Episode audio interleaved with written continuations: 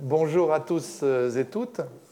Euh, le livre qu'on va vous présenter, avec son auteur, euh, est sans doute, en tout cas de ce que j'en connais, euh, le plus complet sur la radicalisation des djihadistes et sur les premiers pas des efforts de déradicalisation. Le mot n'est pas, vous le dites d'ailleurs, le plus adapté. On se souvient, en tout cas pour ceux qui ont un peu de, mémoire de ce débat, euh, des échanges euh, un peu symboliques entre Gilles Kepel et Olivier Roy autour de radicalisation de l'islam ou islamisation de la radicalité. On avait d'ailleurs euh, fait un midi de l'IREMO sur ce sujet avec Michel Vivorca. Et j'avais d'ailleurs moi-même fait avec Akram Belkaïd une enquête dans le monde diplomatique il y a cinq ans. J'étais étonné que ce soit si loin, mais le Covid rend les, distances plus, plus, difficiles à apprécier. C'était dans le monde diplomatique de 2017 sur le, sous le titre Le djihadisme sous la loupe des experts. En tout cas, euh, Eliamin Setoul, avec ce livre, va beaucoup plus loin, pour dire les choses d'emblée. C'est-à-dire qu'il refuse de manière catégorique toute explication monocausale du phénomène djihadiste pour s'efforcer de prendre en compte l'ensemble des dimensions euh, du phénomène. Pour lui, euh, les motivations des djihadistes sont à rechercher dans ce qu'il appelle un pentagone de la djihadisation, à savoir dévotion, émotion, politisation, manipulation et pulsion. De la même manière, toujours dans une recherche d'explications nuancées, il préfère, je trouve ça très intéressant, la dynamique de parcours à celle de profil, qui est au fond assez figée, alors que celle de parcours est plus dynamique. Le cœur euh, conceptuel, donc, je viens de résumer euh, autant que je puisse le faire, du livre se développe au fil de grandes parties, que je rappelle simplement, un panorama théorique des notions qui sont utilisées dans le livre, le contexte géopolitique et religieux du phénomène, la sociologie du recrutement djihadiste, l'analyse de la critique de la littérature consacrée à ce phénomène, littérature nombreuses. Euh, le pentagone théorique que j'ai rappelé, proprement dit. Un chapitre très original, je trouve, sur le djihadisme au prisme du monde militaire, c'est-à-dire l'armée à la fois comme ennemi, mais aussi comme objet de fascination.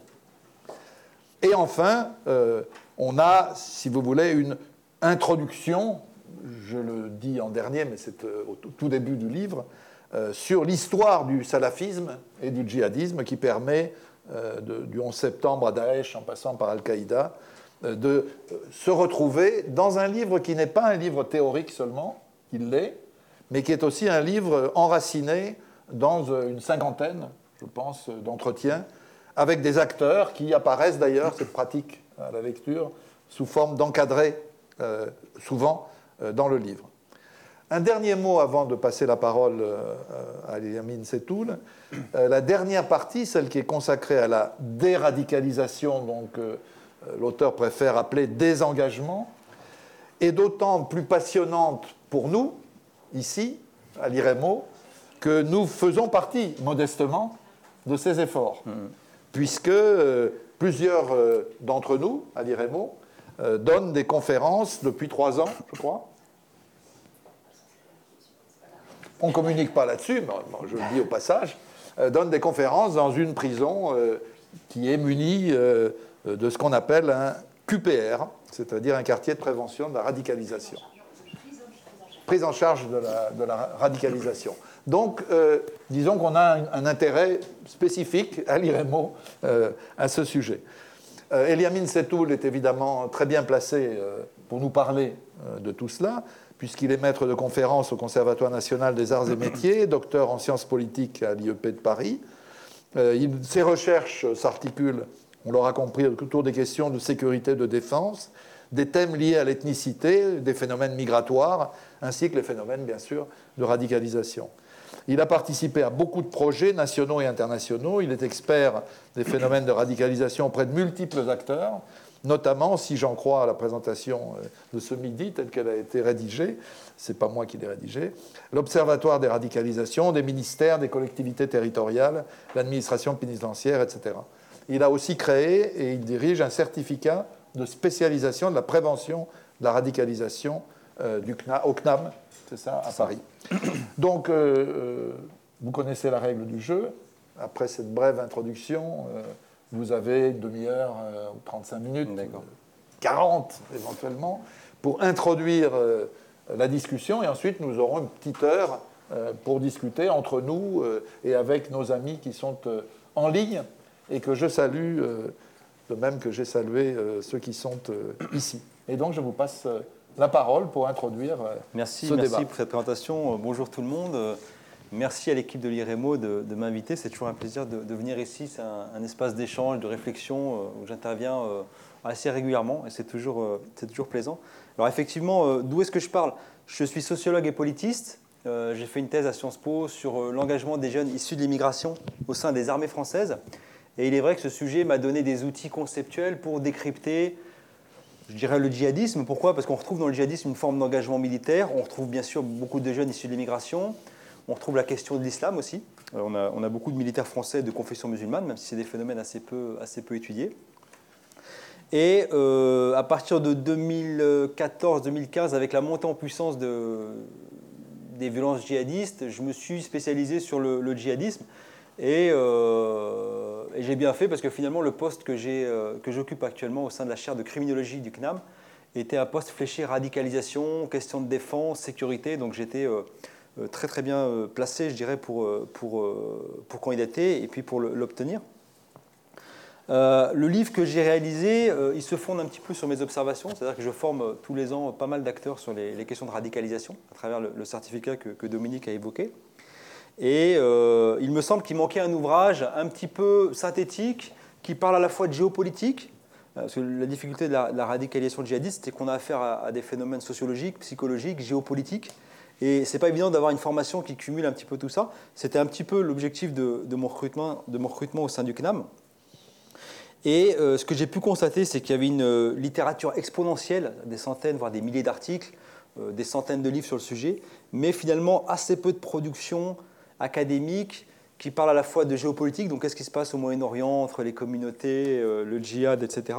Qu'est-ce qui se passe dans les quartiers populaires euh, français notamment Qu'est-ce qui se passe au niveau psychologique dans un processus de radicalisation Et donc j'ai essayé euh, de produire un ouvrage bah, qui résume, en tout cas qui, qui, qui, qui, agrège un petit peu toutes ces dimensions et qui sorte aussi un petit peu des approches monocausales. C'est-à-dire que le débat français, comme vous le savez, ça a été articulé euh, autour d'une dualité théorique entre euh, Gilles Kepel, qui parlait de radicalisation de l'islam, et Olivier Roy, qui parlait d'islamisation de la radicalité. Les deux étant, je dirais, dans une relation extrêmement conflictuelle, c'est le moins qu'on puisse dire. et en fait, ce que j'ai observé moi sur le terrain à travers des interventions, notamment en prison, c'est que le phénomène est beaucoup plus hétérogène que cette simple dualité. Et je le résume, enfin je vais, je vais développer après, hein. je le résume autour de ce que j'appelle le pentagone théorique de la djihadisation. Alors concrètement, euh, mon travail s'appuie sur, euh, sur euh, une cinquantaine d'interviews en prison, mais aussi en milieu ouvert, c'est ce qu'on appelle les, personnes sous main de justice, hein, donc des personnes qui ont été condamnées mais qui, qui ne font pas de prison. c'est un terrain qui est compliqué, parce que beaucoup de chercheurs veulent intervenir en prison. J'ai fait beaucoup de demandes, j'ai eu beaucoup de refus. Ensuite, j'ai changé de stratégie, c'est-à-dire que je me suis posé en formateur pour les professionnels de la pénitentiaire.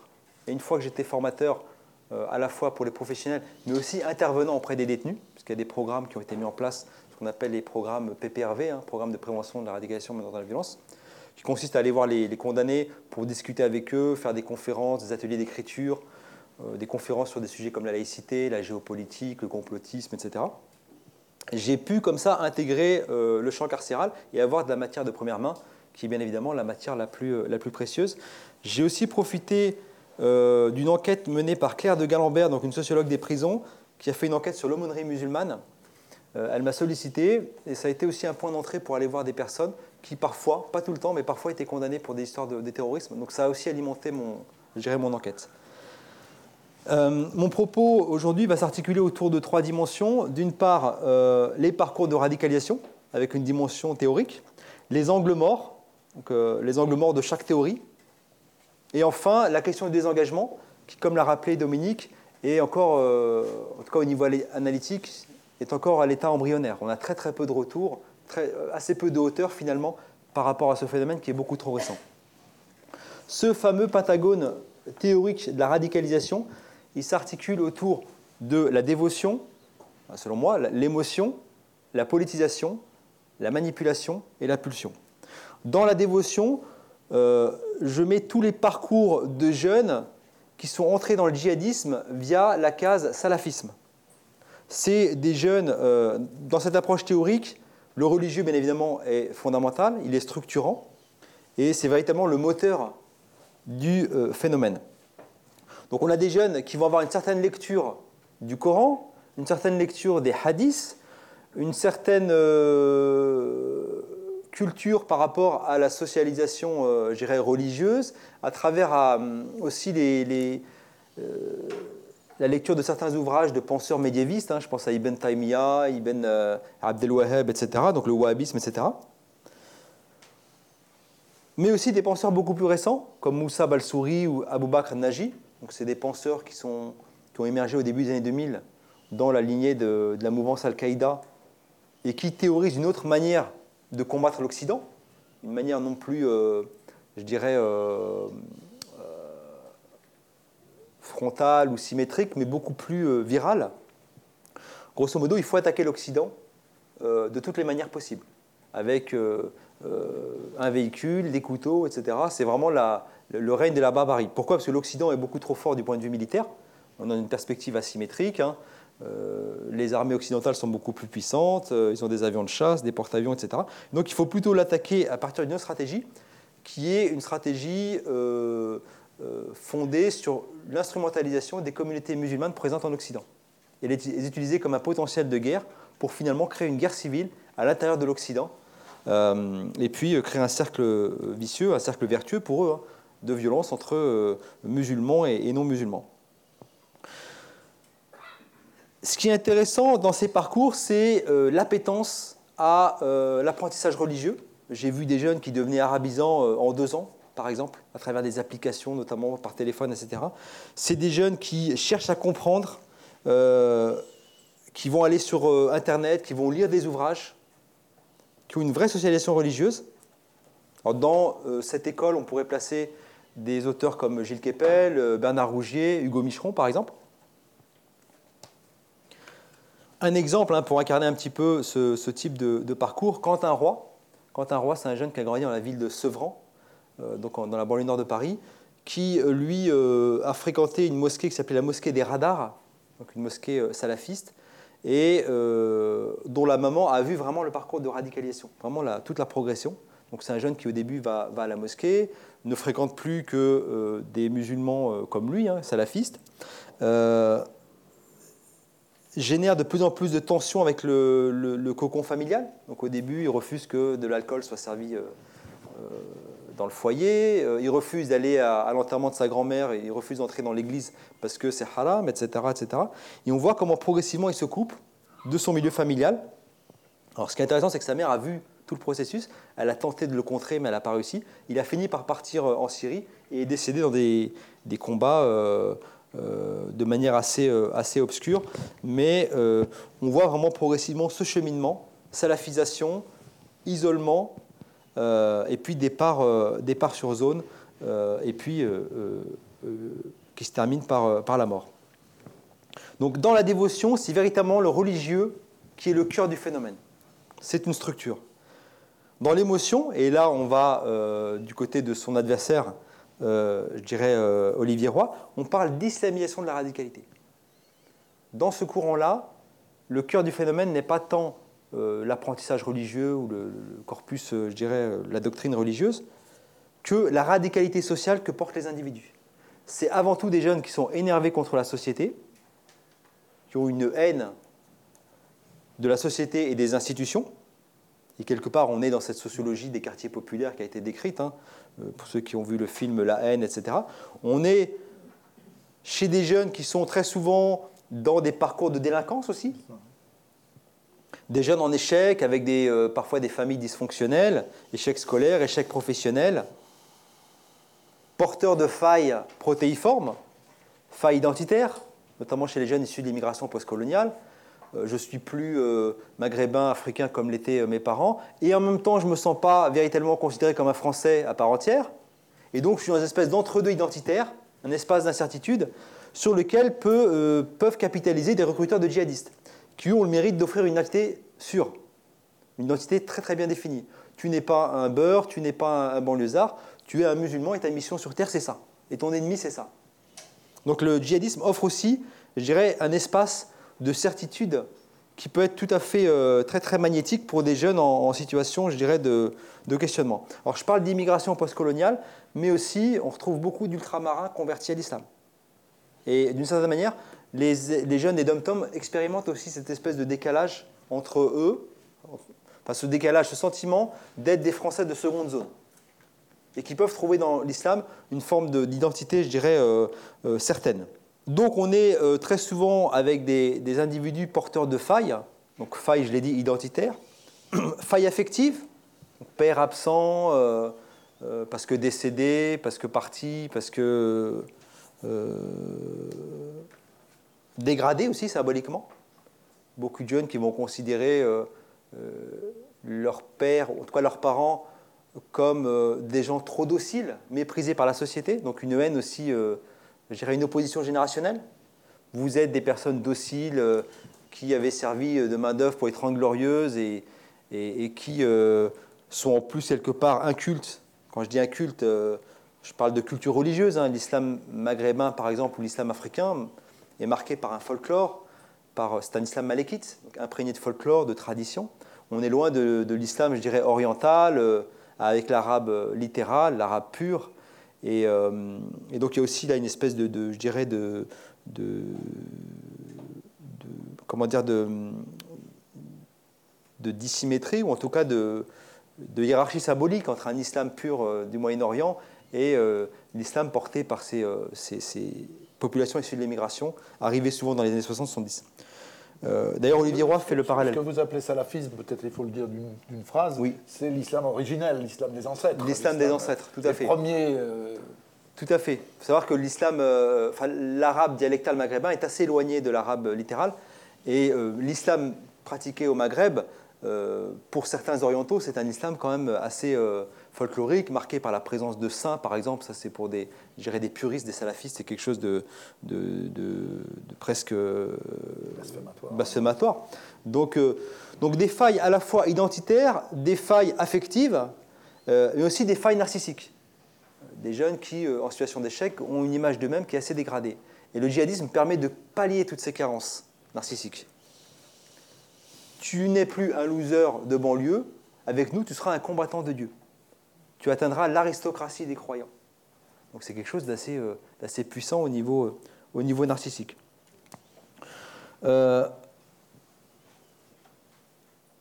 peut-être un exemple pour incarner un petit peu ça, Adèle Carmiche, l'un des tueurs du prêtre Hamel dans cette église de Saint-Étienne-du-Rouvray, dans la banlieue de Rouen, qui, si on interviewe, enfin, puisqu'ils ont été interviewés, on interviewe un petit peu ses, camarades de quartier, même pas de quartier, parce qu'il vivait dans un milieu assez euh, classe moyenne, hein, voire euh, classe moyenne supérieure, disait de lui qu'il ne connaissait aucune sourate du Coran. Donc on est très très loin de la dévotion et de la première catégorie, qui elle montrait une appétence pour le religieux. Là, on est très souvent chez des jeunes qui ont une connaissance religieuse extrêmement faible, extrêmement embryonnaire. Ceci, c'est cette anecdote, je crois qu'elle a été évoquée par Olivier Roy, de jeunes qui ont été attrapés à la frontière turco-syrienne et qui, euh, avait un sac à dos dans lequel on a retrouvé euh, l'islam pour les nuls. Donc c'est euh, assez. c'est aussi des jeunes, si on prend ce témoignage d'un policier du renseignement qui avait interrogé un, un, jeune en partance pour la Syrie, un jeune qui lui avait dit Moi, le Coran, j'en ai rien à foutre, ce qui m'intéresse, c'est le djihad. Ça, pour un salafiste lambda, c'est déjà très blasphématoire. Et même pour un musulman, déjà, c'est assez choquant. Donc, dans ce courant de l'émotion, ce qui est dominant, c'est avant tout une radicalité sociale qui très souvent peut aussi se cristalliser à travers une expérience carcérale. Je rentre en prison, je fume des euh, euh, substances illicites, euh, je trafique, j'ai violé, etc. J'ai la haine de la société, des institutions, la police raciste, les contrôles aux faciès, les difficultés à trouver un job, etc. Je sacralise ma haine. Donc je vais adopter une grille de lecture religieuse qui fait écho à mon ressenti intime, qui est un ressenti d'une vision euh, éminemment binaire de la société. C'est eux contre nous, en fait. C'est des jeunes qui rentrent en prison, qui ont déjà cette matrice, je dirais, cognitive entre eux et nous. Parfois, c'est une matrice qui se décline de manière très, très disparate. Hein. Ce n'est pas forcément religieux, c'est eux, les blancs, eux, euh, les descendants de colonisateurs, eux, les riches, eux, les gens du centre-ville, nous, les colonisés, nous, les, euh, euh, les, personnes euh, issues de l'immigration, nous les racisés, nous les pauvres. Parfois une notification aussi par rapport au conflit israélo-palestinien, eux les méchants israéliens qui nous dominent et qui nous répriment, nous les Palestiniens, il peut y avoir aussi cette, euh, cette identification. Et ce qui est intéressant, c'est qu'à partir du moment où le jeune a déjà cette matrice cognitive, pour des recruteurs de djihadistes, c'est extrêmement simple de l'exploiter. Puisqu'ils disent tout simplement, effectivement, le monde se divise en deux catégories. Mais les vraies catégories, c'est toi le musulman et eux les mécréants euh, contre lesquels il faut, euh, il faut lutter, etc. Donc, un des facteurs explicatifs euh, de l'importance du volume de, Français dans le mouvement, dans le mouvement de l'EI, c'est peut-être cette forte présence, cette dimension cognitive qui était présente chez de nombreux jeunes en France et notamment dans les quartiers populaires. Ça, je dirais, c'est euh, le paradigme de l'émotion. Troisième approche, la politisation. Là, on sort de ces, euh, de ces deux premières approches en disant grosso modo, ok, l'émotion, la dévotion, c'est bien, mais quid du politique? Les puissances occidentales développent des politiques impérialistes euh, néocoloniales depuis des siècles, depuis des décennies, voire des siècles, si on remonte au temps des croisades. Et cette violence, génère nécessairement une contre-violence. Euh, ces violences qu'on peut euh, incarner, enfin qu'on peut exemplifier à travers l'invasion en Irak en 2003, la gestion du conflit euh, israélo-palestinien, cette espèce de deux poids deux mesures des, acteurs internationaux. L'Afghanistan, hein, qui a été, malgré des centaines et des centaines de milliards investis, ça a été, on peut le dire, un, échec, voire un fiasco. Et donc cette espèce de violence des puissances occidentales à l'égard du monde musulman génère des contre-violences, mécaniquement des contre-violences. Et aujourd'hui, le djihadisme serait euh, quelque part le fruit de cette violence originelle des puissances occidentales. Les euh, partisans de cette approche théorique vont aussi tenter d'identifier des parallèles entre euh, le djihadisme et d'autres mouvances idéologiques dans lesquels on sait que les acteurs, dans lesquels les acteurs ont, on construit des savoirs militants. Hein. Je pense par exemple aux travaux de, Xavier Crétier sur le séparatisme corse et basque. Il montre comment ces euh, jeunes et moins jeunes, ces militants, euh, bah, se socialisaient politiquement à travers euh, des apprentissages politiques, à travers des apprentissages physiques, hein, le sport, des sports de combat, à travers l'apprentissage du maniement des armes. Et comment on peut retrouver chez certains jeunes djihadistes des phénomènes de construction d'un savoir militant à travers des voyages, par exemple en Égypte ou au Yémen, où on apprend l'arabe, où on rencontre des militants plus aguerris. Cette dimension euh, politique s'observe également euh, d'une autre manière à travers la dimension aussi politique de ce qu'est le. Nous, on, observe l'État islamique à travers des yeux d'occidentaux. Pour nous, c'est en gros des barbares sanguinaires qui veulent conquérir un territoire.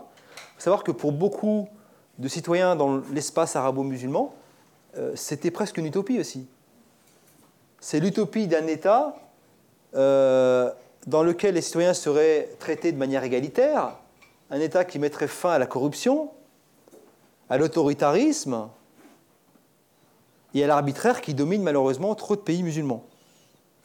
Donc l'État islamique, c'est Scott Atran qui développe cette idée, doit être vu aussi comme une utopie politique dans laquelle ont cru beaucoup de citoyens de confession musulmane. D'une autre manière, euh, mais toujours politique, Éric Marlière, qui est un spécialiste des mouvements ouvriers, considère que cette montée en puissance de l'islamisme dans certains quartiers populaires peut aussi être reliée à l'effondrement des idéologies d'extrême gauche. Puisque islamisme et communisme, même s'ils sont diamétralement opposés dans leur rapport au transcendant, développent quand même l'idée d'un paradis, qu'il soit sur terre pour les communistes ou céleste chez les islamistes, l'idée d'une forme d'égalitarisme, l'idée d'une forme de justice universelle et une forme de, euh, de, neutralisation euh, de toute euh, hiérarchie sociale. Pour incarner un petit peu cette école, j'ai par exemple Mehdi, que j'ai rencontré dans la prison de Fresnes, qui progressivement va se politiser. Alors ça, commence d'abord par le, un militantisme pro-palestinien, donc il fait de, de, nombreuses manifestations avec un groupe de copains, de collègues plutôt de travail à Paris. Il a l'impression que c'est inutile quelque part.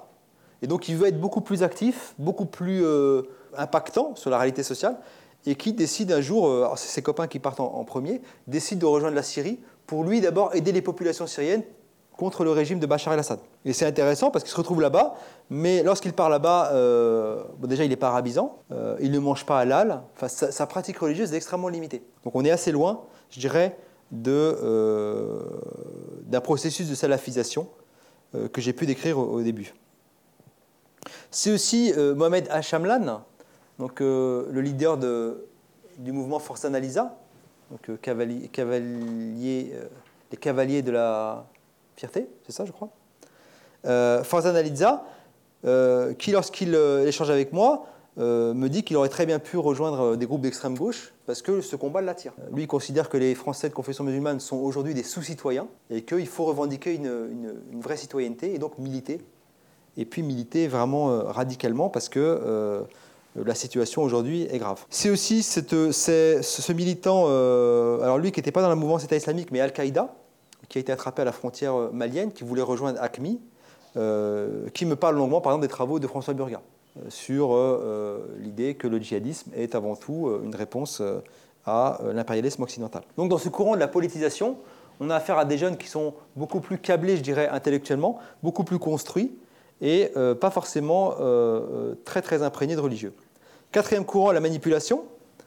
Là, on aborde le djihadisme comme une forme d'emprise mentale, d'emprise sectaire, et on focalise notre regard sur les techniques de recrutement qui ont été développées par l'EI notamment, et de manière inédite. C'est-à-dire que jamais un mouvement n'avait autant investi la toile pour recruter des sympathisants et des militants. À travers des techniques algorithmiques, hein, donc on va essayer de cibler des jeunes qui vont par exemple sur Internet avoir une appétence pour tout ce qui est humanitaire à l'égard de pays euh, dans lesquels les musulmans sont en souffrance. Donc on cible ces jeunes. Une fois qu'on les a ciblés, on leur envoie des vidéos. On leur dit effectivement, regarde comme tes euh, frères souffrent. On leur envoie euh, ce qu'on appelle des anachides, donc des, récitations un petit peu qui appellent à la solidarité entre croyants. Quand on regarde un petit peu les vidéos, les vidéos de propagande, on voit souvent trois étapes. La première étape, c'est des images assez choquantes de musulmans en souffrance massacrés, euh, réprimés par le régime de Bachar el-Assad, par exemple lors des bombardements euh, euh, en 2011, ou des Palestiniens en souffrance. L'idée, c'est de créer un choc auprès de l'individu, auprès du jeune. Donc vraiment, le... c'est intéressant parce que je fais le parallèle avec l'armée. Quand, je parlais au service des, de recrutement des ressources humaines, il me disait la première chose qu'on fait quand on veut attirer des jeunes, on, doit créer une émotion. Et, donc, on va aller, par exemple, dans une grande surface, enfin, lorsqu'on fait une campagne de communication euh, sur le terrain, on va par exemple ramener un char ou ramener un hélicoptère. Parce que quand un jeune passe devant un char ou un hélicoptère, ça crée une émotion. C'est quelque chose d'assez. Euh, il faut créer une émotion et une fois que le jeune vient nous voir, on peut commencer à travailler avec lui. Donc c'est un peu, toute chose euh, égale par ailleurs, c'est un peu la même chose, c'est-à-dire qu'on va créer une émotion auprès du jeune, on va voir des musulmans souffrir. Et la deuxième étape, ça va être la répétition en boucle, soit de versets coraniques, appelant à la solidarité entre croyants, vous êtes une seule et même famille, vous devez solidarité, ou des anachides. Et la troisième étape qui décline de ces deux premières étapes, de manière assez euh, logique, c'est, en tout cas chez certains, la création d'un sentiment de culpabilité. J'ai vu des musulmans souffrir à travers ces images, ma religion m'appelle à être solidaire, qu'est-ce que je fais? La plupart ne vont pas passer l'action, mais pour certains, qui peuvent avoir une empathie plus grande, euh, ou être plus influençable, ça peut créer des déclics. Ça, je dirais, c'est dans le monde virtuel. Dans le monde physique, on voit aussi ces phénomènes d'emprise mentale, d'emprise, euh, sectaire. Exemple, la filière Cantorsi. Je ne sais pas si vous vous souvenez de cette filière. C'est un groupe, euh, comme le nom l'indique, issu de la ville de, Torcy, en banlieue parisienne, et de Cannes, qui s'est agrégé et qui un jour a décidé d'attaquer une, épicerie cachère dans la ville de Sarcelles, dans la, banlieue nord de, Paris. Bon, heureusement, ça, a échoué. La, grenade a été bloquée par, par un chariot, je crois, etc. Et quand on analyse un petit peu ce groupe, clairement, il y a un gourou, souvent, euh, on se rend compte, hein, si on fait le parallèle, souvent qui est plus âgé que les autres, hein, trentenaire, 30-35 euh, ans, et autour de lui, des jeunes qui ont la vingtaine et qui sont fascinés par le charisme de ce gourou. En l'occurrence, pour la filière Cantorsi, euh, le gourou s'appelait Anas, Jérémy Lucidnet, mais son prénom musulman c'était Anas. Et quand on euh, discute avec les jeunes qui ont été en contact avec lui, ils vous disent clairement qu'il euh, est fasciné. Euh, j'ai par exemple l'exemple de, Kevin que j'ai interviewé dans la prison de Saint-Maur, dans le centre de la France. quand je l'interviewe, clairement, on le voit, il parle très doucement, il, a un caractère assez faible. Et on a l'impression que si on voulait l'orienter vers une idéologie d'extrême droite ou d'extrême gauche, ça serait possible. Donc il est en demande d'appartenance à un groupe. Et, euh, lorsqu'il parle d'Anas, il dit effectivement, il nous a complètement euh, retourné le, cerveau. Euh, et, ça, on ne le trouve pas forcément que dans la filière Cantorsi. Si vous analysez aussi la filière Omar Diaby, Omar Homsen, Omar, Omar Diaby, pour ceux qui ne savent pas, c'est le plus grand recruteur de djihadistes en France. Il est issu de la ville de Nice. C'est un ex-braqueur qui est passé par la case prison, qui s'est converti à l'islam en prison, Lorsqu'il sort de prison, il ouvre un fast-food dans un quartier populaire de Nice qui s'appelle l'Ariane, et le fast-food va servir, va servir de sas de recrutement pour tous les jeunes un peu paumés de la ville. Et on retrouve exactement le même, la même configuration, un trentenaire qui va fasciner des, des, personnes plus jeunes que lui, et qui va véritablement agir comme un gourou. Alors ce charisme peut avoir des sources protéiformes. Parfois, c'est parce qu'il est passé par la casse-prison, et dans certains quartiers populaires, ça confère une espèce de c'est ça, de, statut de caïd. Soit il est arabisant, soit il a fait des voyages euh, dans le monde musulman, soit il est euh, comme Omar Diaby, c'est quelqu'un qui avait une belle voix, qui était euh, apparemment baraqué, etc. En tout cas, on retrouve toujours la même configuration. Des jeunes assez paumés autour d'un manipulateur, un gourou, qui va les fasciner, et puis quelque part qui va aussi compenser peut-être lui-même des, carences narcissiques, puisque c'est tout le plaisir aussi d'être un, gourou. Donc ça, euh, je dirais, c'est euh, la manipulation. Alors c'est intéressant pour la petite anecdote, hein, ce, Kevin euh, que j'avais rencontré dans la prison de Saint-Maur, les surveillants de la prison m'avaient dit qu'il était encore extrêmement fragile, extrêmement influençable, et qu'ils avaient demandé à des, notamment à des détenus issus du grand banditisme de créer autour de lui une espèce de cordon de protection face aux islamistes prosélytes de la prison, parce qu'ils considéraient qu'il était encore influençable et euh, euh, je dirais apte à euh, glisser vers un parcours encore de radicalisation. Donc c'était assez, assez marrant. Ça c'est un peu comme les Klarsfeld qui vont à Perpignan se faire donner la médaille de la ville par Louis Alliot parce que c'est mieux que Bardella. Hein. Tout à fait, je, je, je vous laisse... Toute proportion gardée. Hein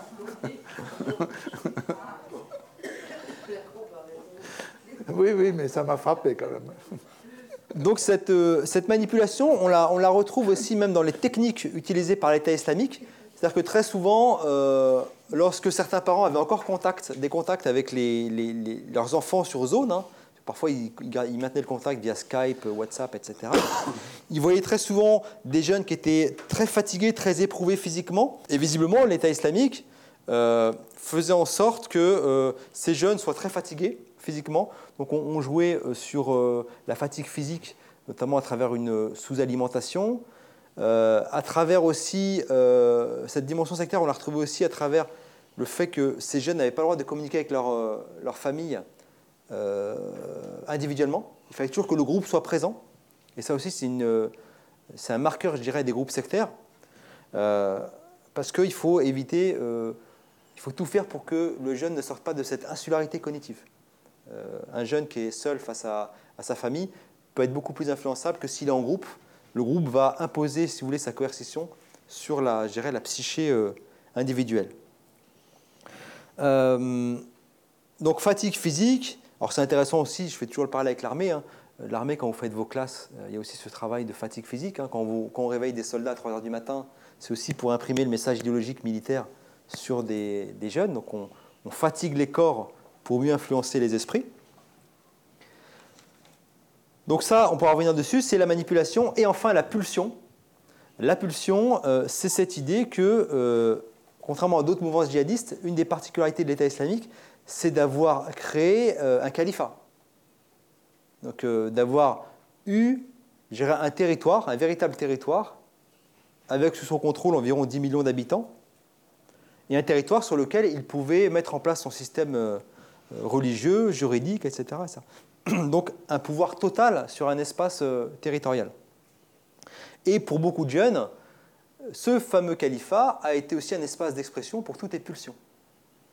Pulsions sexuelles, par exemple, à travers la mise en esclavage des populations yézidis. Pulsions euh, lucratives, à travers le pillage des biens des Syriens, des Irakiens. Il faut savoir que les djihadistes se sont servis hein, assez généreusement. Pulsions meurtrières, puisque vous avez le droit de vie ou de mort hein, quand vous êtes un, militant djihadiste. Un exemple, Younes, ancien de l'armée française, qui est fasciné par la mort, par les armes, etc., qui devient par exemple bourreau pour l'État islamique et qui satisfait sa pulsion, euh, je dirais, euh, ses pulsions euh, sanguinaires, meurtrières, etc. Donc là, j'ai dressé un panorama de ce pentagone théorique de la, djihadisation. Je vais maintenant revenir rapidement sur les angles morts, puisque le temps en revenant, bah, reprenant la, je dirais la, le classement initial, sur la dévotion, effectivement, ce paradigme est intéressant pour comprendre, je dirais, euh, l'arsenal idéologique et doctrinal qui a été mis en place par l'État islamique. Les dimensions, la dimension religieuse ne doit pas être négligée. Euh, bah, tout ce projet de califat, de djihad, de hijra, etc., doit être pris en considération. Néanmoins, quand on regarde la sociologie des djihadistes, euh, la socialisation religieuse et la socialisation salafiste en particulier n'est pas forcément euh, éclatante. La plupart des jeunes partis sur zone ne sont pas euh, passés par les instances de socialisation chères aux salafistes. ok, il y avait des salafistes, mais on a beaucoup plus de jeunes passés par la casse-prison délinquance et qui du jour au lendemain décident de partir sur zone. Beaucoup plus que euh, la personne qui a été biberonnée pendant des années, qui a essayé de comprendre sa religion, qui va à la librairie euh, islamique, qui va euh, à la mosquée très régulièrement, ça c'est plutôt minoritaire. Et donc, si salafisme et djihadisme puissent dans un univers de référence commun, et là je reprends la thèse de Mohamed Ali Adraoui, on a vu dans le djihadisme prôné par l'État islamique une forme d'autonomisation. Chez l'État islamique, peu importe que vous soyez salafiste ou non, d'ailleurs on a eu dans ce mouvement des homosexuels refoulés, ce que j'appelle des perdants radicaux, des gens qui étaient quand même relativement éloignés en termes de comportement hein, des normes islamiques, qui ont rejoint le djihadisme. Donc ils puissent dans un univers de référence commun, donc il y a un continuum idéologique, mais il y a une déconnexion sociologique. C'est ce qu'il faut essayer de comprendre aujourd'hui, et c'est ce qu'aujourd'hui les acteurs du ministère de l'Intérieur ont du mal à saisir en fait. Cette espèce de connexion idéologique, mais cette déconnexion sociologique. Donc je dirais la faiblesse de cette approche théorique, c'est qu'elle euh, ne permet pas de saisir la sociologie globale. Alors cette dimension religieuse, elle est intéressante aussi parce qu'on voit, même s'ils sont minoritaires, que ces acteurs qui sont porteurs d'un savoir religieux, c'est quand même eux qui sont en haut de la hiérarchie. Par leur connaissance religieuse, ils vont fasciner, c'est plutôt des leaders dans cette mouvance djihadistes. Et c'est intéressant parce qu'on le retrouve même dans le milieu carcéral. Les leaders, c'est ceux qui connaissent le Coran, qui connaissent la langue arabe, et ceux qui maîtrisent le plus de sourates. C'est presque statistique, hein, c'est presque numérique. Tu connais combien de sourates? 23, ben j'en connais 52, donc symboliquement, je suis supérieur à toi.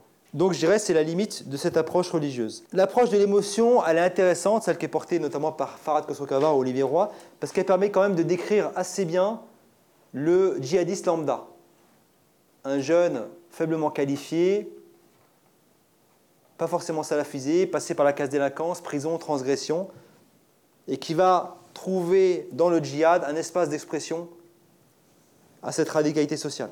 Au niveau de la limite qu'on peut éventuellement euh, poser, euh, Olivier Roy dit par exemple qu'aujourd'hui le djihadisme est la dernière idéologie de contestation sur le marché idéologique.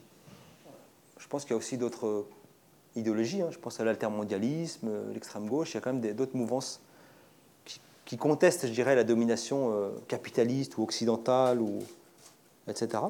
Et puis peut-être qu'elle relègue un peu trop tout, l'arsenal théorique qui a été mis en place par, par l'État islamique.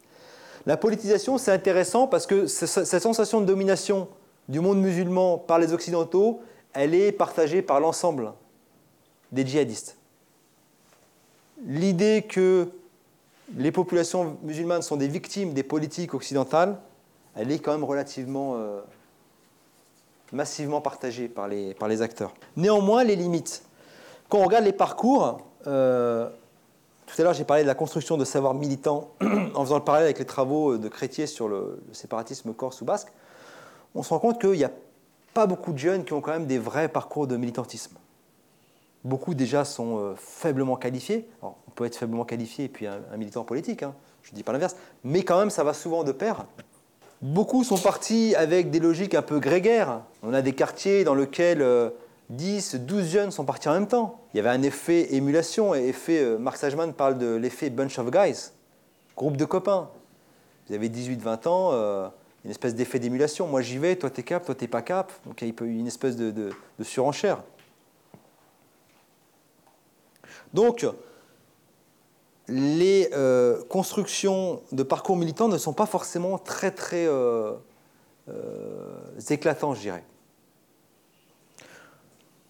Une autre limite, Burga par exemple parle de violence contre violence si c'était, je dirais, aussi mécanique, on peut se poser la question du pourquoi des, sociétés comme euh, le Canada, la Norvège euh, ou même la Suisse, qui ont été touchées par les violences djihadistes, pourquoi elles ont été attaquées par des djihadistes, sachant qu'elles euh, ne se caractérisent pas par une forme de, par de, un fort interventionnisme dans l'espace arabo-musulman. Les Canadiens ou les Norvégiens ou les Suédois ne sont pas considérés comme des pays qui sont des pays interventionnistes. Et pourtant, ils ont été touchés aussi par les violences djihadistes. Donc ça aussi, c'est une des limites de ce prisme violence contre violence un peu mécanique. Un autre élément que je trouve aussi intéressant, c'est qu'aucune étude sociologique n'a montré de surreprésentation de franco-algériens dans les mouvements djihadistes. On est vraiment là dans les post-colonial studies, hein, donc euh, l'idée que la violence coloniale euh, serait active aujourd'hui dans d'autres formes. Mais si vous regardez les djihadistes, Déjà, vous avez beaucoup de convertis, 30% hein, de convertis, qui ne sont pas forcément d'ailleurs, euh, qui ont parfois grandi en milieu rural, blonds aux yeux bleus, etc., qui sont très très éloignés des parcours de stigmatisation, je dirais, du, jeune euh, outsider euh, lambda. Aucune étude n'a montré de surreprésentation des Français d'origine algérienne, qui sont de loin les plus concernés par les contentieux mémoriels. Enfin, le, je dirais dans cette approche très marquée par le post-colonial studies et l'anti-impérialisme, on sait que le conflit israélo-palestinien, c'est un petit peu, je dirais, le, cœur un petit peu de cette euh, injustice vécue par les musulmans et de l'indifférence euh, occidentale. Mais quand vous rentriez dans la mouvance de l'EI, euh, Israël a été relativement épargné par l'État islamique.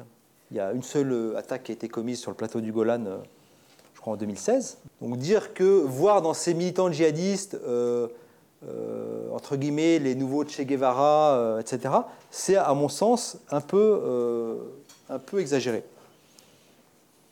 Voilà les limites qu'on peut porter à la dimension politisante, même si cette dimension politisante, elle est intéressante pour comprendre les émotions de ces jeunes et, je dirais, le, la toile de fond du, du, phénomène. Le prochain de la conclusion. Sur la manipulation, alors la manipulation, euh, on sait aujourd'hui avec la multiplication des cartographies que l'immense majorité des jeunes n'ont pas été euh, manipulés, sont partis de leur propre chef. Donc ça, euh, c'est une critique assez, assez, assez, simple. Et puis sur la pulsion, même si effectivement on a pu avoir des jeunes qui ont été motivés par une volonté de satisfaction pulsionnelle, il faut bien comprendre que pour beaucoup de djihadistes, le bout du phénomène, hein, c'était la mort que le taux de mortalité des djihadistes est extrêmement important. Donc euh, partir sur zone pour satisfaire des pulsions, je veux dire, euh, non, c'est euh, la satisfaction ultime, c'était beaucoup plus le paradis à travers la mort en martyr que satisfaire des pulsions. Donc ça aussi, c'est une des, critiques. On reviendra peut-être sur la notion de désengagement, puisqu'en fonction des catégories que j'ai évoquées, le travail de désengagement, notamment au milieu carcéral, bien évidemment, n'est pas forcément le, même. On travaille sur des leviers un petit peu différents. Donc voilà pour ma présentation. Merci pour votre attention.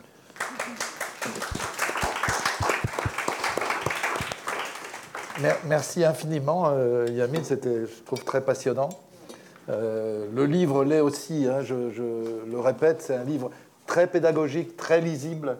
Il est très riche, il est conceptuel, mais il est aussi, vous l'avez entendu dans la présentation, ancré dans les dialogues avec des acteurs. Donc on, voit vivre les concepts théoriques plus qu'ils ne nous sont assénés euh, par le, sociologue. Euh, j'ai essayé de faire un, ouvrage assez incarné avec des extraits d'interviews. Sans tomber dans le, sensationnalisme aussi, parce que Bien sûr. Un, des, un des biais de la littérature actuelle, c'est de, parfois de, de mettre un peu de sensationnalisme, et euh, j'essaie de m'éloigner un petit peu de, ça. Alors, tout le monde aura compris en vous écoutant, mais c'était clair d'emblée que votre idée force, au fond, c'est de refuser le monocausal de refuser l'idée qui est présente chez Keppel, comme elle est présente chez Olivier Roy d'ailleurs, et chez Burga, etc., chacun avec son angle, euh, que un des facteurs qui existent serait le facteur dominant. Ça, au fond, vous dites non. Vous dites il y a un ensemble de facteurs. C'est pas seulement une discussion théorique, évidemment, c'est une discussion sur comment on déradicalise. Parce que si l'analyse qu'on fait de la radicalisation est fausse, euh, bah, les pratiques de déradicalisation ou de désengagement vont être fausses aussi. Avant de passer la parole à, vos amis, toujours dans le euh, pas monocausal, il y a quand même une chose que vous n'avez pas abordée et qui, moi, m'avait beaucoup fasciné euh, dans l'enquête qu'on avait faite avec Akram Belkaïd, à laquelle je faisais allusion. Et je l'ai trouvé en discutant avec Farhad Roscoe-Kavar, qui, à mon avis, est quand même un de, ceux qui a un vrai terrain mm-hmm. et qui a travaillé sur ce terrain, c'est la dimension psychiatrique. Euh, Roscoe Cavard dit, euh, de mémoire, hein, qu'une forte minorité euh, de djihadistes ont de graves problèmes psychiatriques. Et notamment quand on les étudie en prison. Avec un argument qu'il donne, alors je voulais avoir votre avis là-dessus, c'est que comme une journée d'hôpital psychiatrique, ça coûte très cher, de l'ordre de 1500 euros par jour, alors qu'une journée de prison, ça coûte 150 euros, grosso modo, si j'ai bien retenu les chiffres, ça veut dire que l'État, indépendamment de toute analyse, a tendance à mettre en prison plutôt qu'à l'hôpital psychiatrique euh, des gens qui sont plutôt du ressort de l'hôpital psychiatrique. Et que ça explique aussi cette surreprésentation en prison euh, de personnes qui, sont, qui relèvent plus euh, d'un désengagement psychiatrique que d'un désengagement mm-hmm. religieux, idéologique euh, ou, politique. Donc j'aimerais avoir votre, votre point de vue là-dessus, parce que c'est quand même une question de santé publique à une période où on est dans la déglingue euh, de tout ce qui est psychiatrie mm-hmm. en France. Alors, l'immense majorité des djihadistes n'ont pas de problème psychiatrique.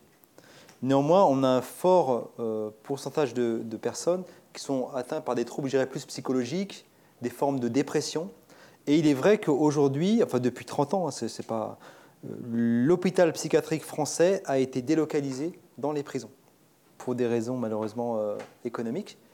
Et euh, ça, ça impacte aussi le travail des médiateurs religieux qui sont chargés de, désengager ces individus. Parce que vous pouvez travailler à la limite sur des personnes dépressives, on, peut, travailler, mais sur des personnes atteintes de pathologies lourdes telles que la schizophrénie, bon courage, c'est extrêmement compliqué. Mais l'immense majorité des jeunes euh, djihadistes sont euh, des personnes ordinaires qui ont fait des choses extraordinaires. Ça, il faut le rappeler aussi.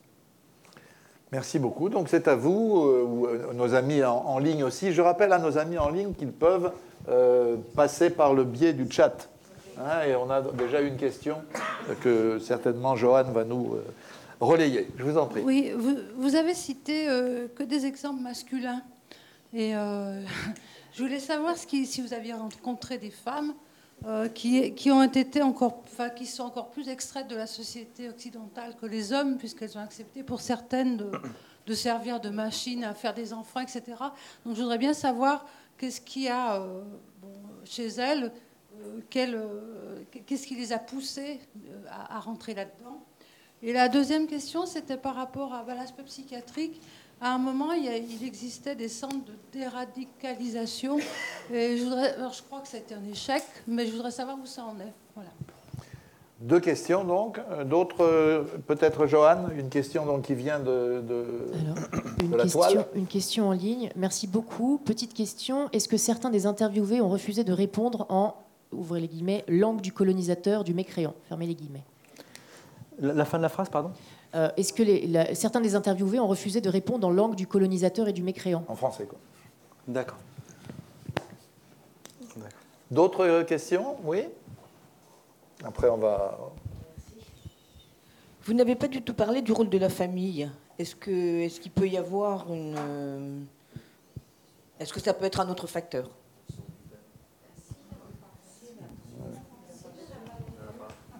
C'est pas un problème. Je pourrais dire un mot, il n'y a pas de souci. Oui, j'ajoute, j'ajoute d'ailleurs à ce que à ce que tu dis. On, se connaît bien du voyage. Hein, excusez les tutoiements par moment, mais on, fait des voyages en Israël-Palestine. Enfin, on faisait jusqu'ici. Euh, on espère pouvoir en faire, mais bon, ça va devenir compliqué avec euh, Itamar Ben-Gvir, euh, ministre de la Sécurité nationale. Je ne sais pas s'il sera ravi de nous voir arriver comme d'habitude. ce que je voulais dire pour aller dans, dans ton sens, c'est que euh, Viviorca en particulier avait souligné que euh, quand il s'agit de convertis, et quand même ils sont nombreux, comme vous l'avez rappelé, hein, 30%. 30% quand même, c'est beaucoup, c'est souvent des crises familiales. Euh, des crises globales du, système, du quartier, de la famille, des points de repère, c'est-à-dire une espèce de, crise d'orientation, si on peut dire, dans lesquelles les aspects familiaux pèsent. Voilà, peut-être à vous euh, sur ces différentes questions, et puis ensuite on, aura d'autres questions. Alors sur le, effectivement, euh, contrairement aux générations afghanes ou à Al-Qaïda, on a un vrai phénomène de féminisation au sein de, l'État islamique. Les motivations sont protéiformes. Euh, certaines partent là-bas parce qu'elles considèrent que l'Occident, et la France en particulier, est un pays islamophobe, et que donc elles ne peuvent pas porter le voile, la burqa, etc., et vivre une vie normale. Donc ça, c'est assez, c'est assez, je dirais, structurel. Ensuite, euh, elles ont aussi un discours très critique sur euh, l'image de la femme occidentale, telle qu'elle est euh, mise en, scène ou en publicité. Donc, la femme, le corps de la femme qui est, exposé à des fins capitalistiques, etc., etc. Et quand on creuse un petit peu, on se rend compte qu'un nombre extrêmement important de ces femmes ont été touchées par les traumatismes type viol ou inceste. Plusieurs dizaines de pourcentages, plusieurs dizaines de pourcents. C'est quand même considérable. Et donc il y a quelque chose qui se joue entre cette blessure intime, ce traumatisme très, euh, très personnel, et la volonté de rejoindre une mouvance, une entité qui leur promet aussi une forme de sécurité. Alors quand je parle de sécurité, je parle pas de... Ça peut paraître bizarre de, parler de sécurisation euh, et d'aller dans un pays, euh, un territoire en conflit, mais on parle de sécurité des valeurs, sécurité des normes, sécurité des, des, modes de vie. Donc vous êtes une femme, vous êtes là pour enfanter, faire des, des enfants, donc qui vont être appelés à se battre pour le califat, ces fameux lionceaux du califat. Donc chez nous, les valeurs sont très stables et très, euh, et très euh, respectueuses des, dans leur discours, hein, respectueuses des, femmes, contrairement à l'Occident qui vous, euh, qui vous prend pour des, je dirais, de la chair capitalistique. Mais dans votre livre, Eliamine, vous dites aussi qu'il y a cette mentalité, entre guillemets, repos du guerrier. Aussi, oui, oui. Donc il y a une contradiction là. Oui, oui. Elle sert aussi de, pour le réconfort des, des combattants. Effectivement, ouais, c'est un. Et certaines peuvent avoir aussi une appétence pour la violence. Mais lorsqu'elles arrivent euh, là-bas, elles sont euh, cantonnées à des rôles de mère et, euh, et, d'épouse. sur la notion de déradicalisation, alors on préfère parler de désengagement parce qu'on ne sait pas si c'est possible finalement de déradicaliser. Est-ce qu'on peut enlever de la tête de quelqu'un des idées radicales? Est-ce que c'est souhaitable même dans un contexte démocratique hein, je veux dire? Mais par contre, le désengagement, c'est quelque chose qu'on peut objectiver que l'individu peut garder ses idées radicales, mais va refuser euh, toute action violente. Et on a beaucoup de mouvements à travers le monde qui se sont désengagés. Donc euh, les spécialistes préfèrent parler de désengagement. C'est un travail qui est mené par des médiateurs religieux qui ont été spécifiquement recrutés par l'administration pénitentiaire, qui sont souvent d'anciens aumôniers musulmans, qui connaissent à la fois la prison, qui connaissent l'islam, qui connaissent les jeunes. Par rapport à ce pentagone théorique que j'ai décrit, la catégorie la plus problématique, c'est la dévotion. Pourquoi? Parce qu'on a affaire à des jeunes qui vont considérer que ce qu'ils font, c'est au nom du Coran et au nom de la religion et pour accéder au paradis. Donc ils doivent le faire. Les autres, on, a des leviers pour travailler dessus euh, assez rapidement. Par contre, la dévotion, c'est ce qui est le plus chronophage, parce qu'il faut mobiliser un médiateur religieux, il faut rentrer dans une discussion religieuse, ce qu'on appelait au Moyen Âge une disputatio, hein. donc sourate contre sourate, verset contre verset, et on déconstruit euh, à, travers, à, travers, un travail herméneutique tout le discours religieux euh, du jeune. L'idée n'étant pas de dire que tu as tort et j'ai raison, parce que ça c'est trop frontal et ça ne marche pas. L'idée c'est de dire que tu as telle vision, telle interprétation du religieux. Voilà comment on peut aussi interpréter les textes. D'où l'importance d'avoir des, acteurs extrêmement rompus à euh, la connaissance de ce socle religieux, qui doivent être arabisants, maîtrise des, sources coraniques, hadithiques, etc. etc. Euh, sur la langue, non, l'immense majorité des détenus actuellement en prison, peut-être une rapide cartographie, vous avez actuellement 500 TIS en prison. TIS, c'est l'acronyme terroriste islamiste. 500 personnes condamnées pour terrorisme islamiste, parmi lesquelles 250 revenants de Syrie, donc 250 TIS non euh, euh entre guillemets, non revenants. Donc c'est des jeunes qui ont soit ce qu'on appelle des velléitaires, qui ont tenté d'intégrer, de partir sur des zones de combat et qui ont échoué, soit des gens qui ont fait l'apologie du terrorisme, soit des gens qui ont été neutralisés avant de passer à l'acte euh, sur le territoire, etc. Et puis 1000 DCSR. DCSR, c'est détenus de droit commun susceptibles de radicalisation. Donc des personnes qui ont été condamnées par la justice, mais dont on considère, en tout cas dont le discours euh, suscite des inquiétudes de la part de la pénitentiaire, parce qu'on se dit qu'ils peuvent potentiellement glisser vers euh, l'adoption de l'idéologie djihadiste. Donc voilà, par rapport à, la question du désengagement, c'est là que ça se passe. Et puis après, il y a aussi du désengagement en milieu ouvert, donc c'est un peu ce travail aussi de disputation religieuse, mais qui est fait à l'extérieur des murs lorsque le détenu euh, euh, sort de prison. Donc euh, le magistrat peut lui imposer de suivre pendant un an un programme, vous avez le programme PER par exemple, qui consiste justement à travailler sur ces, de un travail de déconstruction sur les, sur les concepts, le califat, le djihad, la hijra, etc. pour les détenus, alors ils sont quasi exclusivement, enfin l'immense majorité sont des francophones. Donc, euh, euh, c'est des individus, euh, en fait, il y a très très peu d'arabophones. Il y en a, hein, mais c'est extrêmement minoritaire. Donc, les échanges se faisaient en français. Et en général, ils étaient assez OK pour, pour discuter. On a eu des, refus, mais en général, ils sont assez d'accord, puisque ça leur permet de s'exprimer, de donner leur avis, parfois de dégayer un peu des journées monotones. Il y a aussi des facteurs beaucoup plus, je dirais, pratiques, pratiques pragmatiques. et puis, il y avait une question également sur le rôle de la famille. Alors, très souvent, on se rend compte que c'est plutôt des processus individuels. Hein. On a beaucoup de témoignages de, parents, par exemple, qui sont euh, euh, stupéfaits du euh, parcours de leur jeune. ils n'ont pas vu le phénomène arriver. Pourquoi? Parce que c'est un jeune qui va rester dans son coin avec des amis, etc. Mais on a peu, finalement, ça arrive, hein, mais on a peu de, je dirais, de, processus de radicalisation en famille. on a des familles, par contre, qui sont parties avec leurs enfants, etc., en bas âge. Euh, notamment euh, avec l'idée de faire la hijra, cette idée que tout musulman ne peut plus vivre dans un pays occidental, il doit vivre dans un pays majoritairement musulman, et si possible dans le Cham.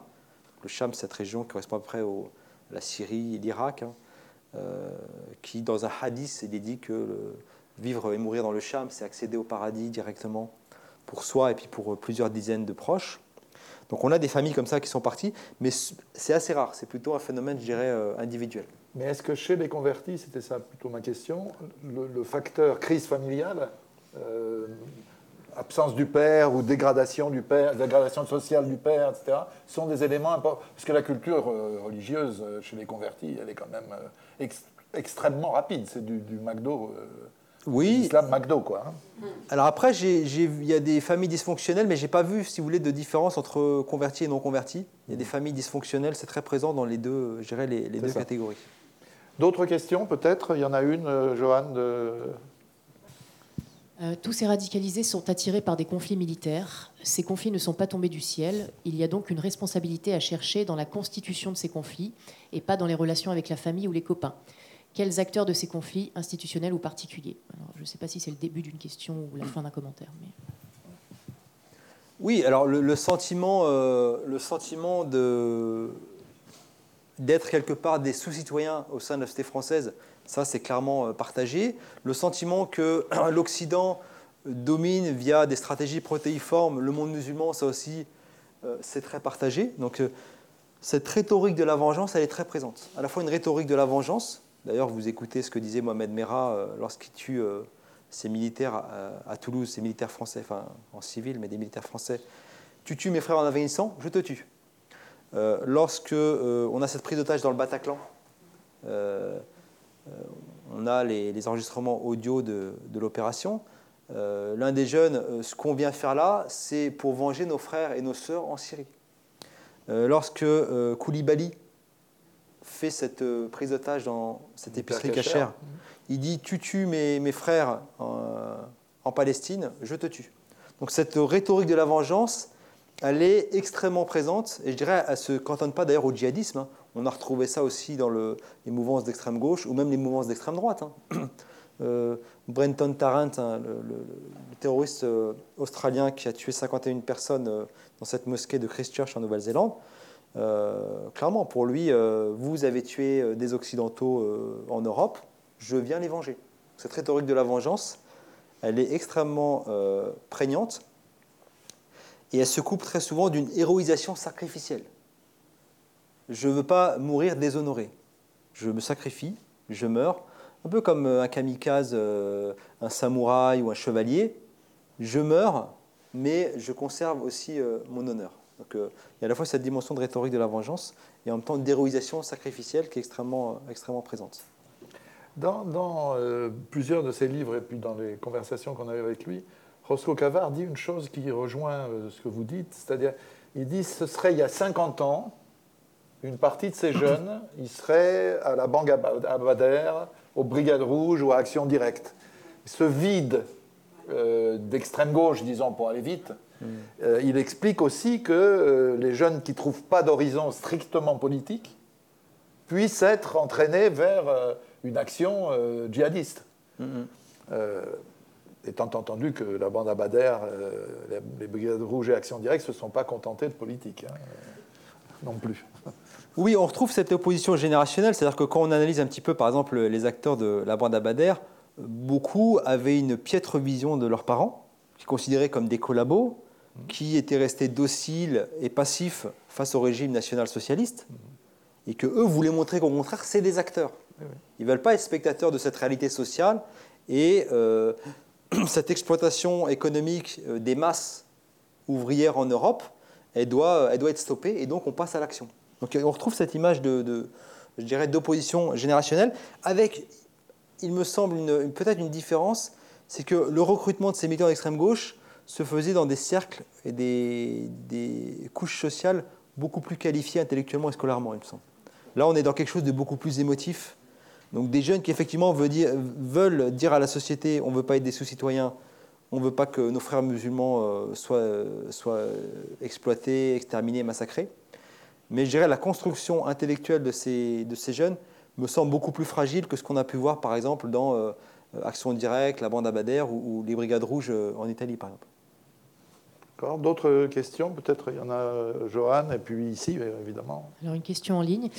Je n'ai pas encore lu votre livre, mais est-ce que vous analysez dans votre historique les mécanismes qui ont conduit les auteurs des attentats des années 95 à passer à l'acte sous l'impulsion du GIA, en comparaison avec vos analyses issues de vos entretiens?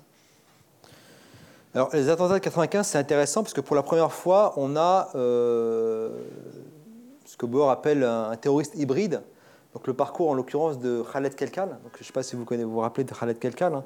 Un jeune qui était plutôt un bon élève, euh, à Lyon, qui se retrouve dans un lycée UP du centre-ville et qui expérimente une forme de stigmatisation très forte dans ce lycée, commet des petits larcins, donc, euh, euh, vol d'autoradio, vol de, de voiture, il me semble, et qui se retrouve en prison en contact avec des militants du GIA, GIA algérien. C'est intéressant parce que son parcours reflète à peu près le processus qu'on a massivement observé depuis environ une décennie un jeune passé par la case délinquance, prison, radicalisation, passage à la violence terroriste. Ça, on le voit de manière extrêmement euh, récurrente depuis, euh, depuis une décennie. Euh, peut-être la différence, c'est que le GIA était connecté à une véritable mouvance politique, en l'occurrence le FIS, avec des acteurs qui avaient une vraie culture politique. Et on le voit, je veux dire, aujourd'hui, entre un militant du GIA en prison, un militant d'Al-Qaïda et un militant de l'État islamique, vous avez quand même des différences importantes. Euh, GIA, c'était souvent euh, des, gens, des gens qui étaient algériens déjà, souvent arabisants, connaisseurs des, textes euh, religieux, une vraie culture politique. Al-Qaïda aussi, mais le I a brassé beaucoup plus large. Le I, on a des parcours de socialisation beaucoup plus cassés, beaucoup plus, beaucoup plus fragiles par rapport à... Donc c'est des mouvances qui ont des, des, points communs, notamment dans, je dirais, le projet du califat, le projet de la charia, etc.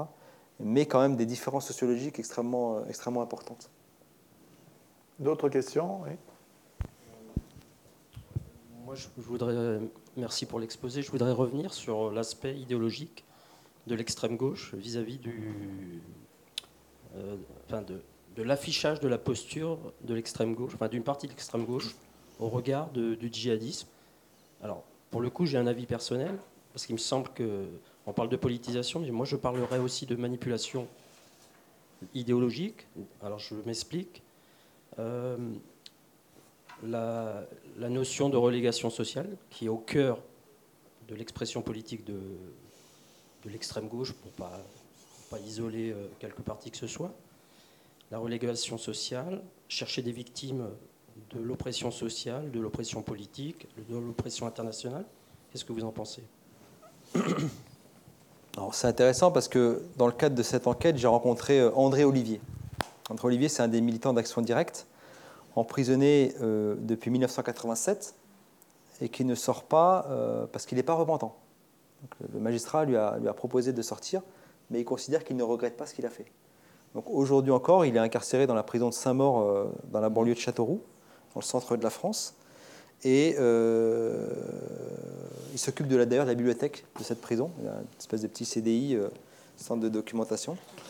Et euh, c'est intéressant parce que la première fois que je l'ai, je l'ai rencontré, je rentre dans, cette petite bibliothèque et j'entends un petit jeune qui dit eh, Dédé, tu me sers un café? Tu me sers un café?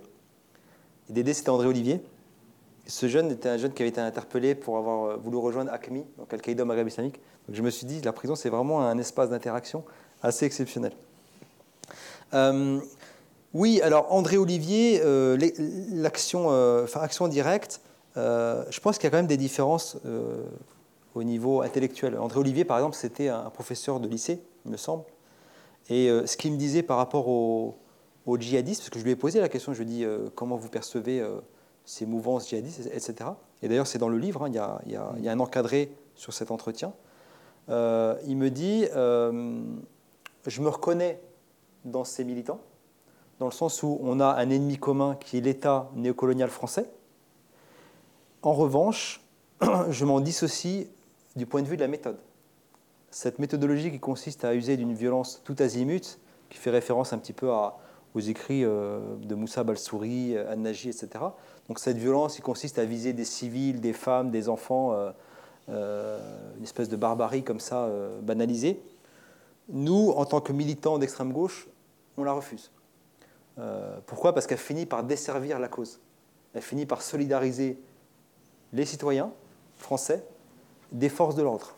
D'ailleurs, on l'a vu après 2015, on a vu des, des, policiers embrasser des, citoyens, etc., etc. Ça, pour un militant, en tout cas pour André Olivier, militant d'action directe, il faut le, il faut le, c'est pas acceptable en fait. Donc il y avait une convergence du point de vue euh, de l'objectif final, mais une divergence en termes de méthodologie. C'est très intéressant ce que vous venez de dire, parce que sans trahir de secret, puisque Joël me surveille, euh, dans les discussions que j'ai eues en prison, dans le cadre euh, de conférences, moi c'est sur l'histoire du conflit israélo-palestinien, chaque fois, on a buté sur la même question. C'est quand je parle dans l'histoire des attentats kamikazes du Hamas au moment de la seconde intifada, et où je dis, en général, ce que je dis toujours, c'est-à-dire euh, ces attentats sont inacceptables d'un point de vue moral, éthique, et ils sont contre-productifs d'un point de vue politique. Et là, on a une discussion avec euh, les détenus. Hmm. Parce que, euh, oui, ça peut être contre-productif, ils n'y avaient pas réfléchi. Ils avaient réfléchi seulement que moralement, puisqu'on nous tue, on peut tuer. Et j'ai été très frappé que euh, la seule bonne issue que j'ai trouvée personnellement, d'autres trouveront d'autres issues, dans la discussion, j'entends concrète, hein, on n'est pas à 500, hein, on est à très peu nombreux dans ce hmm. type d'initiative. J'ai dit, mais écoutez, oublions la Palestine un instant, parlons de l'IRA et du Royaume-Uni. Ce qu'a fait l'IRA avec les attentats dans les grands magasins à Londres, a contribué à dresser toute la population britannique, même celle qui aurait été plutôt sympathisante des revendications des catholiques irlandais contre, contre l'Iran. Et là, j'ai vu qu'il y avait quelque chose qui se passait. Il n'y avait pas un refus, il n'y avait pas un, rejet de ce que je disais, il y avait tout d'un coup, sur le terrain, non pas encore une fois éthique, mais sur le terrain politique, euh, oui, effectivement, c'était contre-productif. Alors évidemment que sur Israël-Palestine, c'est une évidence. Euh, mais une cette partie de la population euh, israélienne a été solidifiée dans son refus des Palestiniens et de leurs revendications par les attentats aveugles. Mais cette vision contre-productive, c'est intéressant parce que même des militants d'Al-Qaïda le disent. Hein. Qui disent que cette violence tout azimut contre n'importe qui, euh, dans la rue, etc., euh, ne peut pas permettre de, de, donner la résonance, une résonance positive à notre cause. Et, pour revenir au conflit israélo-palestinien, pour voir un petit peu toute la complexité du, du phénomène, il faut rappeler aussi que euh, quand vous étiez un militant de l'EI, vous vous retrouviez à vous battre en Syrie et en Irak, notamment contre le Hezbollah, qui protégeait le régime de Bachar el-Assad le Hezbollah qui, dans le même temps, est peut-être la seule force politico-militaire qui conteste un petit peu la suprématie euh, israélienne. Donc en fait, vous vous battiez contre une force militaire qui défend, en tout cas qui euh, essaie de défendre la cause des Palestiniens. Donc ça aussi, c'était intéressant. Remarquez, Israël soutient grosso modo la politique russe, euh, parce que les Russes lui permettent de taper en Syrie régulièrement bombarder les forces iraniennes, lesquelles fournissent des drones à Moscou. Mm. Donc, mm. vous voyez, on est dans des jeux d'alliances très ponctuels, là. Hein, c'est très... Parfois très cynique. Voilà. D'autres questions? Johan? Bah, Bien sûr. Alors, je me permets une question. Euh, ah, pardon. Ok, juste après. Ça va être rapide. Vous avez exposé, plusieurs courants de pensée pour, qui théorisent la radicalisation djihadiste. Ma question, c'est quel est le courant de pensée, s'il en existe un, prédominant à l'heure actuelle parmi les décideurs et les cadres de l'administration pénitentiaire et comment ça impacte les programmes de prise en charge de la radicalisation? Alors, la pénitentiaire est très pragmatique. Donc, euh, donc ils vont s'adapter au terrain, ils vont proposer les solutions les plus, euh, les plus euh, efficientes. Donc, ils sont dans le. C'est plutôt au ministère de l'Intérieur qu'il y a des, euh, je dirais, il y a des orientations idéologiques qui, à mon sens, posent problème. Si on regarde en 2015, juste après les attentats, ce qui domine clairement euh, la logique du ministère de l'Intérieur, c'est l'approche en termes de manipulation. et pourquoi? Parce que en 2015, il y a un appel d'offres qui est lancé, qui va être remporté par Dounia Bouzar, qui va euh, contribuer à euh, imposer quelque part euh, cette espèce de, vision du phénomène djihadiste en termes d'emprise mentale, d'emprise sectaire. Et on ne peut pas lui en vouloir parce que visiblement c'était une des seules à avoir répondu à l'appel d'offres et elle va contribuer à asseoir cette approche théorique. Depuis 2-3 ans, depuis 2 ans je dirais, c'est beaucoup plus l'approche en termes de dévotion. D'ailleurs si vous allez sur le site du CIPDR, le Comité, Comité interministériel de prévention de la délinquance et de la radicalisation, vous allez trouver les photos de Keppel, Rougier, c'est même too much. Et ça a tendance un petit peu à agacer euh, les chercheurs, puisque c'est hyper focalisé sur cette école qui considère que le nœud du problème, c'est véritablement le salafisme. Et donc il faut lutter contre le salafisme, y compris quiétiste, par tous les moyens. Et je pense que c'est euh, non seulement euh, inefficace, mais en plus peut-être contre-productif. Parce que si vous tapez trop fort sur des citoyens français simplement parce qu'ils sont très très religieux et non violents, il faut se poser la question de savoir des, impacts sur des jeunes qui peuvent être un peu plus déstructurés et qui vont considérer que, bah, regardez, finalement en France, on ne peut pas être euh, rigoriste religieux, etc. Donc aujourd'hui, je dirais, il y a eu deux phases. Il y a eu la phase post-2015 et depuis deux ans, on est véritablement sur cette approche en termes d'une grille de lecture religieuse, sans voir que le religieux, c'est aussi du social. Oui, Patricia. Est-ce que vous avez l'impression que la chute du califat a modifié le discours des, djihadistes? Est-ce que ça peut avoir renforcé leur, euh, leur aspect violent ou au contraire une déception? Est-ce que dans ce que vous avez vu, ça a changé leur discours? Alors une déception, euh, évidemment. Euh, néanmoins, il faut prendre en considération l'imaginaire temporel de ces djihadistes. C'est-à-dire que si le califat, c'est pas maintenant, ça sera dans 50 ans ou dans 100 ans ou dans 200 ans. Donc ils sont dans une logique euh, véritablement, euh, une logique temporelle. Euh, millénariste. Millénariste, tout à fait. Donc, euh, donc ça aussi, c'est un élément à, à prendre en, en considération. Après, vous avez des configurations mentales très diverses. hein. C'est-à-dire qu'il y a ceux qui ont été, euh, parmi les revenants, hein, ceux qui, ont été- qui ont été profondément déçus par le califat, qui sont dégoûtés et qui veulent passer à autre chose. Euh, ceux qui euh, ont le sentiment d'avoir été manipulés. Et puis une petite partie qui considère qu'il faut continuer à mener le combat. Pas de la manière dont l'a mené l'État islamique, mais il faut quand même continuer à mener le combat d'une autre manière et qui euh, bah, focalise, eux, l'attention euh, des médiateurs religieux. Oui, je, voulais quand même qu'on finisse sur la déradicalisation, le désengagement. Euh, L'impression que j'ai eue à l'époque, et qui se confirme en lisant votre livre, c'est qu'il y a quand même, comme vous dites, on est dans l'embryon du début de quelque chose, et que pour l'instant, il y a beaucoup à boire et à manger. Et y compris des gens qui se servent, c'est-à-dire c'est un business. Euh, on a l'impression que certains utilisent la déradicalisation, des engagements comme un business. Et je voudrais vous poser une question qui me frappe, moi. Est-ce que peut-être la question sur laquelle on peut influer et être utile, est-ce que c'est pas la désislamophobisation?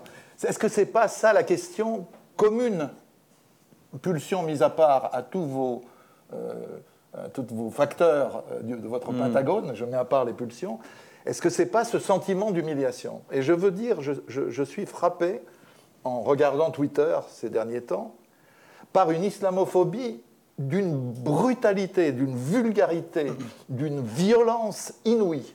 Et ce sont des gens malins parce qu'ils contournent les lois antiracistes qui pourraient leur être euh, appliquées en pratiquant de l'islamophobie, euh, euh, comment dirais-je, indirecte. Donc je pense au site, euh, au compte Twitter F de souche, et puis quelques autres du même genre, qui passent leur temps à nous montrer des faits divers horribles, tous perpétrés par des musulmans, ou par des étrangers, ou par des immigrés, et jamais, si on est dans le fait divers, par des Français de souche. Or, les statistiques du ministère de la Justice nous disent que 85% des crimes et délits en France, en 2021, étaient commis par des Français et pas par des étrangers. Mais ces sites-là, ces comptes-là, ne font que de la peur, la peur de l'assassinat, la peur de- du viol, la peur de l'agression, en ciblant toujours. Donc, est-ce qu'il n'y a pas quelque chose qui est de notre responsabilité à tous, pas seulement de Darmanin ou de, de Dupont-Moretti s'ils faisaient leur boulot, euh, mais qui est de lutter contre ces formes d'islamophobie en les dénonçant et y compris en les faisant condamner. Vous voyez, on- n'est pas dans quelque chose qui est l'affaire des spécialistes, on est aussi dans une affaire civique. Pas tout à fait. Je pense que depuis environ une décennie, on a clairement un curseur. euh, enfin, la scène politique s'est quand même considérablement droitisée, voire extrême droitisée. Euh, moi, ça me fait penser à la déclaration de Welbeck là, Ouais. la semaine dernière ou il y a, il y a quelques jours. Je me dis, est-ce que euh, un écrivain aurait pu dire ça en remplaçant les termes euh, par, euh, je sais pas, les Chinois ou les Français de confession israélite? Je suis pas sûr. Je Ah oui, pense les qu'il pense- Bataclan à l'envers. Hein il a Bataclan à l'envers. Je pense que ça n'aurait pas été euh, possible. Et, et ça, bien évidemment, ça alimente le sentiment chez les Français de confession musulmane qui sont quelque part des sous-citoyens, puisqu'ils peuvent être critiqués, ils peuvent être malmenés médiatiquement, sans que cela euh, ne choque, sans compter les, chaînes d'information en continu qui tendent à, faire du sensationnalisme, etc. Donc effectivement, on a une, société qui fabrique structurellement du, ressentiment. Et, euh, et en bout de chaîne, ben, chez certains jeunes euh, un peu plus fragiles, bah, ça, crée potentiellement des, parcours de violence. Avec, dans le cas que vous citez, une véritable parabole. La mosquée, la grande mosquée, porte plainte contre Welbeck pour ses déclarations. J'ai dit le Bataclan à l'envers, il n'y a pas que ça. hein. C'est un dialogue avec Onfray qui en dit aussi pas mal. Et le président du consistoire juif, ou le grand rabbin, je ne sais plus, organise une rencontre entre la grande mosquée et Welbeck, et la grande mosquée retire sa plainte. C'est-à-dire on est dans l'islamophobie euh, médiatique, appuyée par une islamophobie d'État, de fait, et même les responsables des institutions musulmanes, la grande mosquée c'est quand même une institution musulmane, reculent à la demande des institutions juives, on est dans quelque chose d'incroyable quand même. Après, il faudrait parler aussi de la déconnexion structurelle entre les Français de confession musulmane et ces institutions, Bien sûr. qui ne représentent qu'elles-mêmes finalement. Donc euh, ça, c'est un autre débat, ça mériterait à, lui seul. euh, C'est vrai aussi pour les juifs. hein. Aussi. Ni le CRIF ni le consistoire ne représentent les juifs de France, évidemment. Merci infiniment, en tout cas, Merci à vous. Birmine, c'était passionnant. Et surtout, achetez son livre. Personne ne sort sans acheter le livre, hein, c'est obligatoire. Même en ligne, hein, il faut acheter. Voilà. Merci. Merci.